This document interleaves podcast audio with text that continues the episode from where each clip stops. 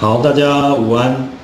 好，今天呢，基本上跟大家来聊这个呃现象交易法在期权方面的一个应用啊，方面的应用。那本来呃我定的这个主题，今天谈的原物料呢，本来会谈啊玉米啊铁矿砂，但是因为后来在整理资料的时候，我发现我还是先把这个黄豆啊豆粕跟白糖的部分啊，先跟大家来分享一下。那今天我为什么要谈这个呃现象交易法在期权交易的应用呢？呃，最近呃刚好因为我在啊现在在台湾跟香港，我有呃组一个叫这个门徒的操盘团队哦。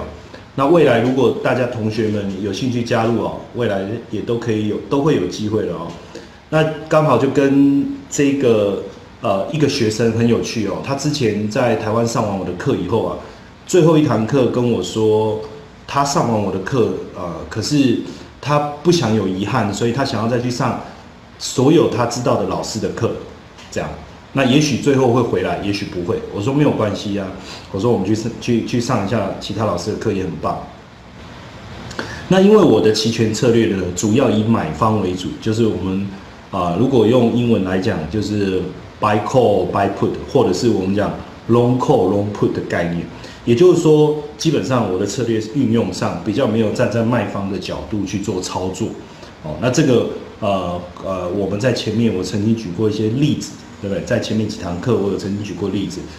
啊，也讲过为什么我之前我自己的交易故事是为什么啊，我不太喜认为不太现在都不太希望同学们去做卖方。那实际上就是当这个同学他过去这一年多去外面上了很多课，大部分的老师都还是在谈卖方，也就是教你 sell call 或 sell put，啊 sell call 或 sell put，就是卖出这个呃认购期权、认售期权也好，哦，或是卖出这个看涨期权，或是卖出看跌期权也好，哦，或是我们叫这个 show call、修 put，OK，那。基本上，当然绕了一圈回来，大家会比较理解为什么我我的立场是这样。实际上，在期权交易这一块啊，就是买方是比较吃亏的，因为期权这个产品本身有一个最大的特性，就是时间价值。还有一个，到了这个结算啊，如果你所做的价格没有超过你所指定的行权价的时候，你的这一个呃铝这个权利金会归零。这这样的一个特性，在期权交易的部分，对买对买方来说，一直是一件很痛苦的事情。我相信各位过去也有这样的经验，或者是说，你今天啊买了一个 call，哦，买了一个看涨期权，那短短期间这个标的大涨，call 有涨上去，可是后面呢，标的稍微掉下来，OK，然后这个。你的扣呢就出现大幅度的损失。那接接呃到这个地方，其实我想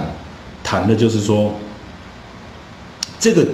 呃为什么我们做期权？实际上我们想要啊利用交易来创造财富嘛，这个这是肯定的嘛。因为我一直讲过，如果我们不是要创造财富，我们来做交易做什么哈？但是各位一定也有这样的感受哦，在创造财富的过程中，我们遇到的挫折跟打击实在太大了。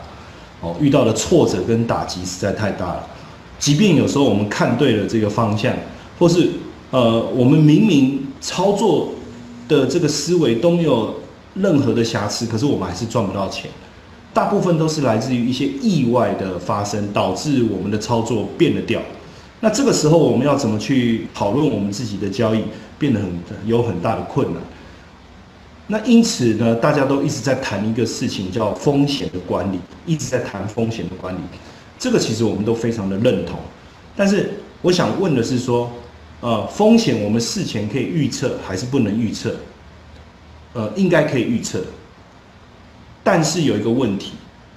事前预测的风险跟事后真正发生的时候的风险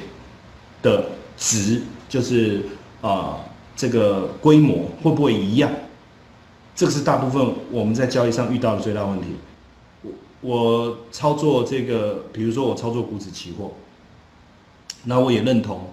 我这个这个弄了一手这个期货，所以我要设止损。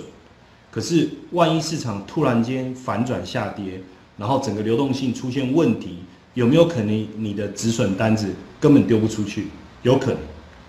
所以到后来为什么我们往期权这个方向来走？因为期权我一直强调它有一个很重要的特性，就是事前风险跟事后的风险，我们可以基本上应该是可以说是一样的。哦，只要你站在买方。可是问题是，就又回到我刚才谈的，在买方的这个环境里面，市场的这个交易的情况，往往有很多我们无法控制的，那导致买方常常他的这个啊胜率好像是偏低的。所以，我们呃今天想要来跟各位讲现象交易法的概念。那因为基本上我以买方为主，所以我们当然我我要一直去找一个对我做期权买方来讲，能够有比较。高的这种胜率的交易方式，更明确的讲，应该叫期望值，就是我们做对的时候所赚到的钱，长期下来会超过我们做错的时候所赔的钱。那因此，我们要让我们自己的交易呢，能够不断的啊，它的达成率要越来越高，该怎么办？哦，所以我这几年其实一直在推广所谓的现象交易法。也就是说，我并不是很认真的要去思考技术分析，我不需要很认真的去思考技术面的应用，我也不需要很认真的去思考这个呃，比如说主观交易上面的一些啊技术面图表交易要注意的事情。我的重点在于，我我必须去理解啊，我要交易的产品它本身有没有一些逻辑，有没有一些这个这个轨迹可循。啊，我们把它叫我我把它定位在叫现象交易法，OK。